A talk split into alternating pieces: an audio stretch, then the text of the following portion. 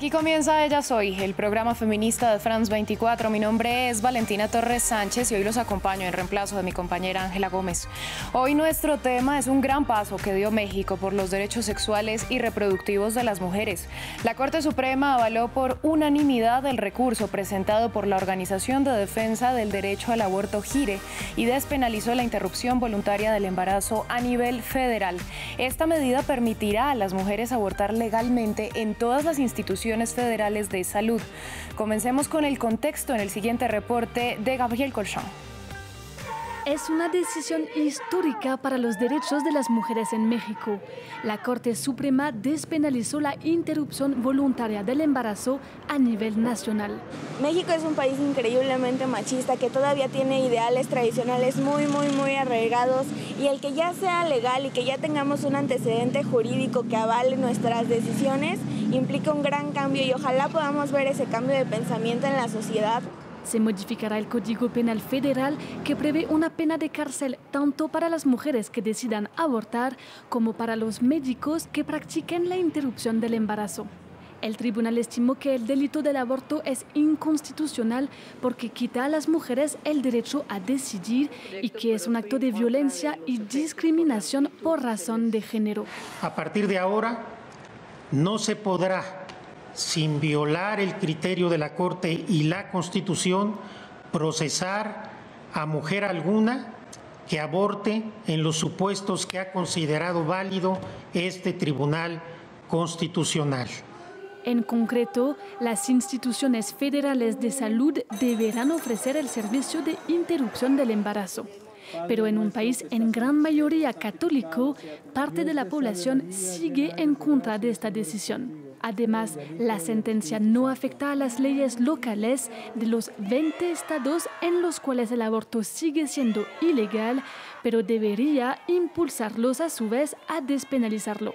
En 2007, México fue el primer país latinoamericano en reconocer el derecho a la interrupción voluntaria del embarazo hasta 12 semanas de gestación en el Distrito Federal de la Ciudad de México. Si bien hay un fallo de la Corte en pie, ahora México tendrá que adaptarse para lo que ordenaron los magistrados, para que sea una realidad en el sistema de salud. Vamos a conversar sobre lo que viene para el país azteca y para eso nos acompaña Camila Riva Palacio Rabadán. Ella es investigadora jurídica del Grupo de Información en Reproducción Elegida GIRE en México. Camila, en primer lugar, felicidades por la victoria en este fallo y para comenzar, quiero preguntarle en qué se basó la Corte para determinar que la prohibición del aborto es inconstitucional. Hola, buenos días. Primero que nada, muchísimas gracias por este espacio. La verdad es que sí es una victoria eh, que nos tiene muy contentas dentro de la organización.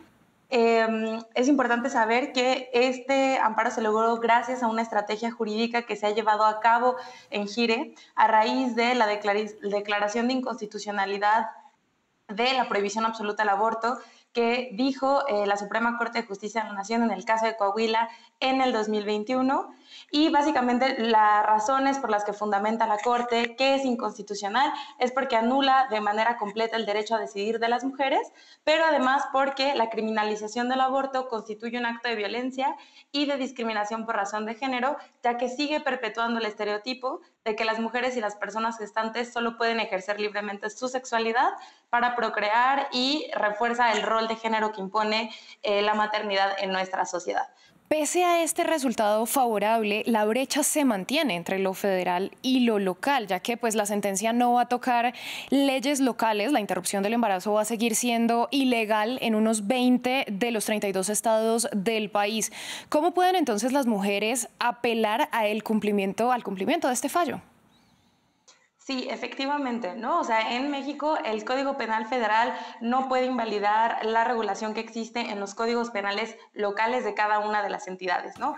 Pero lo importante de este voto fue que al decidirse por unanimidad, de la y los ministros de la primera sala de eh, la Suprema Corte de Justicia de la Nación por el sistema, sistema de procedentes que tenemos en el sistema de justicia mexicano. Esto quiere decir que este fallo y la forma en la que se resolvió va a ser de carácter obligatoria, obligatorio para todas las personas juzgadoras a nivel local y federal de toda la República. ¿No? Entonces, desde Gire ya tenemos interpuestos amparos en estas 20 entidades en las que todavía se criminaliza el aborto en sus códigos penales estatales, con la finalidad de que cuando sean resueltos se hagan con base en el criterio de la Corte y se declaren eh, y ya no tengan efectos o se declaren inconstitucionales estas porciones normativas que continúan criminalizando a las mujeres y personas gestantes por abortar. Entonces, a pesar de que efectivamente el Código Penal Federal no va a anular la criminalización que se mantiene en, estos otras, en estas otras 20 entidades eh, que siguen teniendo el delito en sus códigos penales estatales, Afortunadamente esperamos que con esta estrategia jurídica y como este precedente de la Corte que fue muy importante, se comiencen a resolver muy pronto estos amparos para que efectivamente ya podamos tener una eh, despenalización completa del aborto en México. Bueno, y aún con esta sentencia de la Corte, no está garantizado que en la práctica los prestadores de salud de las mujeres se sientan a salvo para pedir el procedimiento. ¿Cuál será ahora la tarea en pedagogía y en velar por el cumplimiento del fallo? Sí, por supuesto, ¿no? Seguimos teniendo no solamente por parte del personal médico, sino también por las colectivas y organizaciones y personas que asisten a las mujeres a abortar, así como a las propias mujeres y personas gestantes que quieren ejercer este derecho, que sigue habiendo un miedo muy importante a la criminalización y justamente cuando eh, hablamos a veces de estos fallos, creo que es muy, a veces es complejo como entender la manera en la que esto va a tener efectos, ¿no? Efectivamente todavía tenemos un camino muy largo que recorrer hacia la eh, despenalización social y por supuesto que vamos a tener que empezar a pensar cómo se va a capacitar al personal de salud de las instituciones federales de salud y cómo se va a garantizar que haya los insumos suficientes para que cuando las mujeres lleguen a solicitar el servicio, efectivamente eh, se, les, se les asista, ¿no? O sea, les presten este servicio dentro de las instituciones. Pero también otra parte muy importante, como mencionaba hace un momento, es que caminar hacia la despenalización social también va a implicar que dejemos de tener un estigma cuando pensamos en el aborto y que entendamos que este es un evento que puede suceder en la vida reproductiva de las mujeres y además que es un eh, servicio de salud que tiene que eh, ser proporcionado al momento en que las personas eh, gestantes y las mujeres lo soliciten. ¿no? Entonces todavía sí nos queda un camino muy largo. El primer paso fue sacar al aborto del Código Penal Federal, pero siguen muchos pasos más adelante para que dentro de la eh, Ley General de Salud se garantice este servicio, ¿no? Bueno, lo que acaba de pasar en México fortalece la marea verde impulsada desde Argentina y que pues hace poco más de un año marcó la historia en Colombia. ¿Cómo queda América Latina frente a las regresiones que hemos visto en Estados Unidos? Sí, esto es algo muy fuerte. Creo que, a, ver, en primer lugar, creo que justamente el aborto seguro y gratuito en México ha sido parte de esta lucha histórica del movimiento feminista que hemos tenido todos los, en toda América Latina y que aparte justamente está centrada en esta marea verde, ¿no? Que justo nosotras estamos diciendo que está ahora sí más imparable que nunca, ¿no? Y es importante también mencionar que efectivamente hemos visto regresiones muy importantes, no solamente en Estados Unidos, sino en otros países también de América Latina, en donde hemos pasado de eh, un sistema de causales a una prohibición absoluta. ¿no? Entonces, esto nos demuestra un poco que nuestros derechos, esta lucha por nuestros derechos sigue, o sea, todavía tiene que continuar porque estos derechos nos no los tenemos dados por sentados, sino que tenemos que, una vez que ya los tengamos garantizados en una ley o, en una, eh, o que se anule una norma que, que, no nos permitía ejercerlos, no va a ser el fin de la lucha, sino que seguimos teniendo todo el tiempo que recordar por qué nuestros derechos son importantes, por qué las mujeres y personas gestantes tenemos derecho a decidir y no dejar como eh, el pie de la lucha que hemos mantenido hasta el momento para que justo este movimiento feminista y esta marea verde no tenga retrocesos como los que hemos visto en Estados Unidos. Camila, ¿usted cree que esta determinación de la justicia mexicana podría provocar migraciones desde Estados Unidos en busca de un aborto legal y seguro sin ir demasiado lejos? Porque pues el estado de Texas es un ejemplo, prohibió el procedimiento en su totalidad en 2022. Claro, bueno, una cosa muy importante es que eh, afortunadamente eh, hay estados que están justo en la frontera con Estados Unidos que han despenalizado el aborto. Por ejemplo, eh, está Baja California y Baja California Sur, que pues sí, o sea, aquí eh, creo que sí es importante que tengamos en cuenta que lo que queremos es que la mayor cantidad de mujeres y personas gestantes puedan acceder a este servicio de salud y que puedan ejercitar este derecho sin que esto esté eh, determinado por su nacionalidad o por su eh, lugar de origen. ¿no? Entonces, pues creo que sí es una ventaja que podamos, em, si de alguna manera esta regulación en México puede no solamente garantizar que mujeres de Estados Unidos y personas gestantes accedan al servicio aquí en México, también ayudar a que esto que está sucediendo y este movimiento y esta lucha feminista y estos cambios legislativos que están habiendo a favor del derecho a decidir también tengan injerencia en en el movimiento en otros, en otros países, ¿no? Para garantizar que las mujeres no tengan que trasladarse a otro, a otro estado o a otro país para poder acceder a este servicio. Entonces esperamos que esta influencia también sea legislativa, ¿no?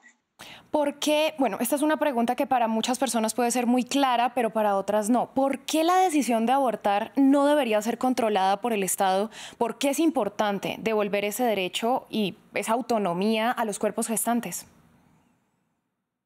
pues creo que primero que nada por justamente eh, que el derecho a decidir, el aborto, está relacionada con esta autonomía reproductiva, que quiere decir que cada mujer y cada persona gestante debe tener el derecho de decidir sobre sus propios cuerpos en relación con el derecho a la salud que ya tenemos y también con este eh, derecho que tenemos a decidir sobre nuestro proyecto de vida, nuestro eh, desarrollo de la personalidad y todo este conjunto de derechos que engloba el aborto, ¿no? O sea, el aborto sí está relacionado y es un servicio de salud y está por lo tanto relacionado con el derecho a la salud, pero también tiene uh, o está tocante a muchos otros derechos como eh, la autonomía, como eh, el, el, libre desarrollo de la personalidad, que son varios derechos fundamentales que las personas necesitamos para verdaderamente eh, seguir con nuestro proyecto de vida, ¿no? Y adicionalmente creo que algo muy importante es que eh, justamente el no garantizar esta autonomía sí tiene repercusiones muy importantes en la vida de las mujeres y de las personas gestantes,